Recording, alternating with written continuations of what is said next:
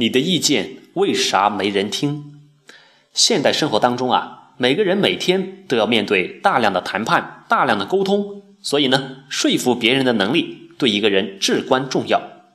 那么，怎样才能去提高我们的说服技巧呢？有招。我们举个例子哈，卫生间里如何说服男人讲卫生？一般呢，在男厕所有两条标语，一条是大家经常能看见的“向前一小步，文明一大步”，另一条呢，写的是“尿到外面说明你短，尿不进去说明你软”。同样的是提示人们讲卫生。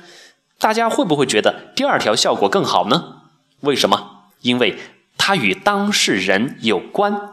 对，说服别人一定要说服他和他有关的事情。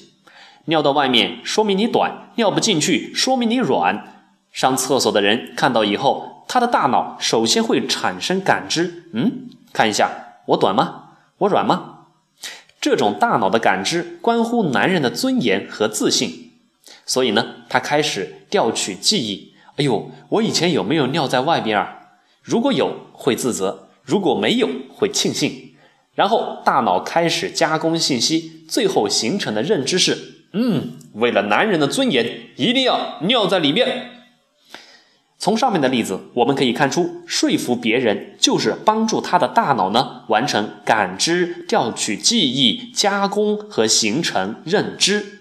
这四个信息步骤完成以后，就很容易说服别人。为什么第二条标语更容易说服别人？有两点：第一，要和对方相关，软和短是每个男人关心的，是关乎男人尊严的；二是要容易实现，尿到里面嘛，举手之劳而已。这两点让大脑更容易完成信息的处理。关注青年好声音，每天学习语言技巧，做更好的自己。